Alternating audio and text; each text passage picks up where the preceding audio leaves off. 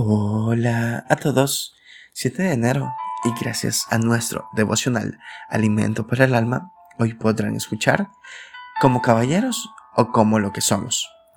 Lectura devocional sugerida es 1 de Pedro capítulo 2 del verso 1 hasta el 3.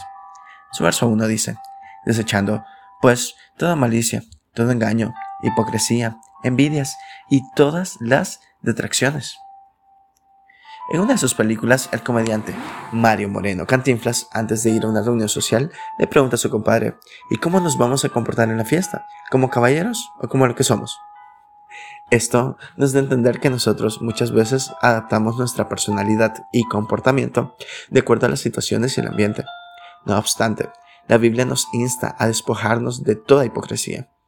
Ocurre con mucha frecuencia que muchas veces nos conducimos en la calle como caballeros y cuando estamos en casa como lo que de verdad somos. Esta ambigüedad de conducta trae confusión en nuestra familia.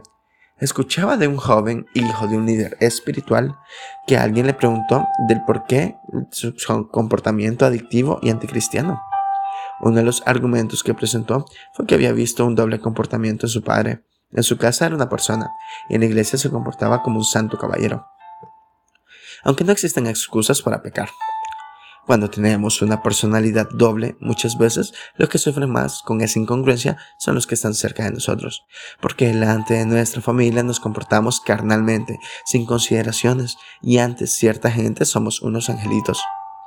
Qué bonito es que reflejemos el carácter de Cristo cuando estamos con nuestros, cuando nos encontramos con los que queremos, cuando interactuamos con extraños también. El buen comportamiento es un mensaje, un testimonio y una bendición para nosotros mismos y para quienes nos observan. Devocional escrito por Carlos Perdomo en Aruba.